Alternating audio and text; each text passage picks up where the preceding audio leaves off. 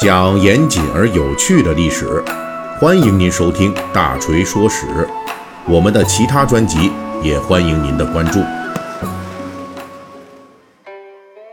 最近大锤的《三国演义》细节解密啊，一直在跟大家聊东汉末年的兖州争夺战啊。这个战斗啊，实际上已经结束了，但是咱们这话题呢还没结束，因为我们还要聊一聊跟这个兖州的争夺战这么长时间以来。就相关的一些人物啊，上一期呢，我们就聊了陈宫啊，就说他呢，在这个兖州变乱的几次重要的环节当中，都表现出了对东汉王室的全无顾忌，以及作为兖州地方势力代表的他，这个也是野心勃勃呀。但是仅仅凭借陈宫这样的态度和立场，咱们还没法解释陈宫与曹操关系为什么突然反目成仇了。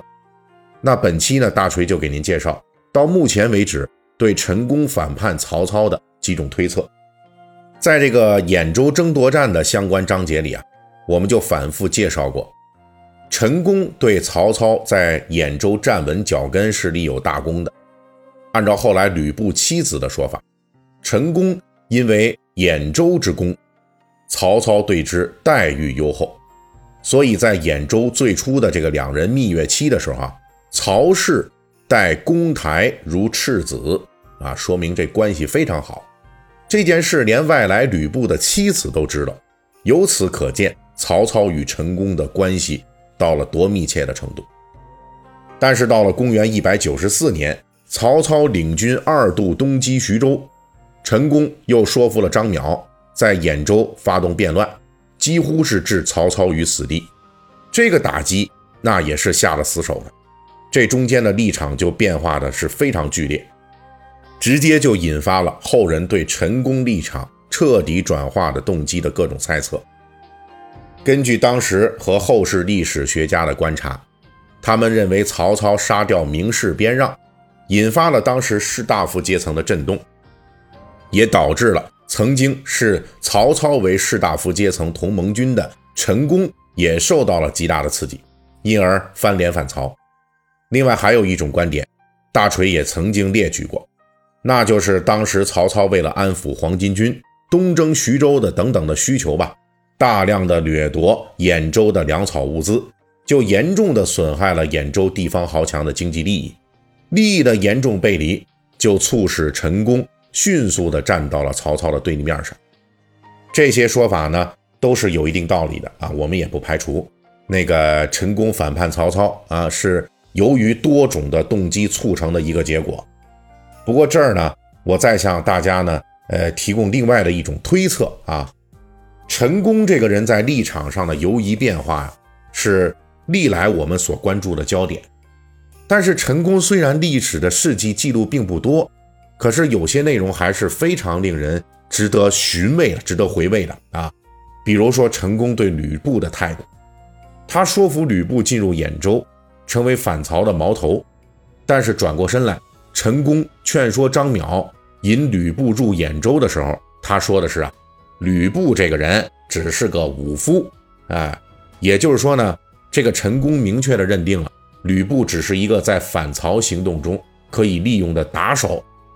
如果吕布这边帮助他们打赢了曹操，那又该如何安排吕布呢？后边的话，陈宫在劝说张邈的时候。并没有说，但是就在这次陈宫张邈对话一年多以后，也就是公元一百九十六年，陈宫亲身演示过他当初没有说出来的后半句话。当时陈宫吕布在争夺兖州失败，吕布东入徐州，吕布的部将郝萌突然发动叛乱，由于是突然之间祸起萧墙啊，吕布没有防备，就被搞得很狼狈。最后，吕布的部将曹性斩杀了郝萌，好不容易平定了这次叛乱。平乱之后，吕布跟手下人开会，曹性作证说，郝萌这次反叛是受了吕布的盟友袁术的煽动，同时陈宫也参与了。到底陈宫参加没参加呢？按照史料的记载，陈宫当时也在场，听到这个指控之后没有说话，但是面赤。也就是说，哈，脸红了。别人也发现了。按照这个暗示，至少陈宫是心中有点虚的。把这两件事联系起来，很能说明一个问题，那就是陈宫对吕布的基本态度是一以贯之的。他从开头就没看得上吕布啊，就是把他当做一介武夫，这个有勇无谋的这种啊。跟《三国演义》中的情节设定不同的是，在历史上，陈宫其实不是吕布的下属，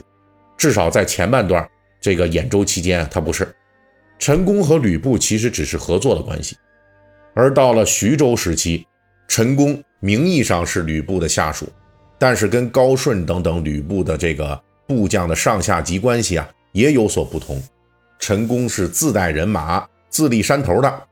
他能够默认吕布的上级身份，更多的是因为曹操战败了张邈，吕布的联军，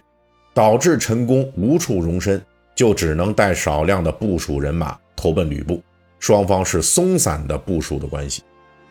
应该说陈宫对吕布的这前后态度呢是一致的。啊，他一直就很鄙视吕布，所以陈宫不仅是起初的时候啊，他利用吕布，后来呢还试图把吕布给除掉。那么陈宫对曹操呢，对张邈呢，陈宫就真的是那种推心置腹，呃，非常欣赏这两个人吗？还是说？陈宫对他们的态度，其实跟对吕布一模一样啊，也是属于呃利用的关系，把这个曹操、张邈就一样当成为自己的这个实现目的的这种工具人啊，利用完了就找机会给灭掉、除掉，是不是这样呢？从对比来说啊，陈宫协助曹操，到最后差点是要了曹操的老命，那这个历史过程跟陈宫对待吕布的态度和方法基本上是一致的。区别可能是陈宫认为吕布只是个剑客，没有大脑，更好收拾；而曹操的能力，陈宫起码是认可的。从这些比较来看，历史上的陈宫完全还有另外一种动机，那就是后世的我们常常习惯于把陈宫看作一个东汉末年的谋臣策士，他是辅佐他人做主公的。但是如果历史上的那个陈宫，他不满足于自己只做一个谋士呢？他如果也想自己做个在乱世中独占一方的军阀呢？从履历上来说，陈宫并没有跟那些诸侯一样的资历和条件，他甚至不如孔融有这么样一个可能的独霸一方的机会。但是陈宫通过拥立曹操、拥立张邈打曹操、拥立吕布打曹操等等的这一系列的复杂的操作。他已经成为一支小军队的头领，成为了吕布帐下的大将，而这个历史上的陈宫啊，也从来没有把拥立汉室当过事儿。如果这个有野心、有实力的谋士，他当初的想法是想做一个军阀，那会怎么样呢？以这个角度来回头审视陈宫的一系列看起来不可思议的操作，似乎都可以找到相应的解释。他不仅要利用兖州的力量，而且也需要利用曹操、张邈等人的崛起，从中不断的壮大自己。而一到他认为时机成熟的时候，反戈一击也是计划之内的事情了。即便是谋划失败，东逃徐州以后，陈宫也差一点把吕布给干掉，并吞其众啊。当然了，这只是大锤根据逻辑所做出的某种推测而已啊。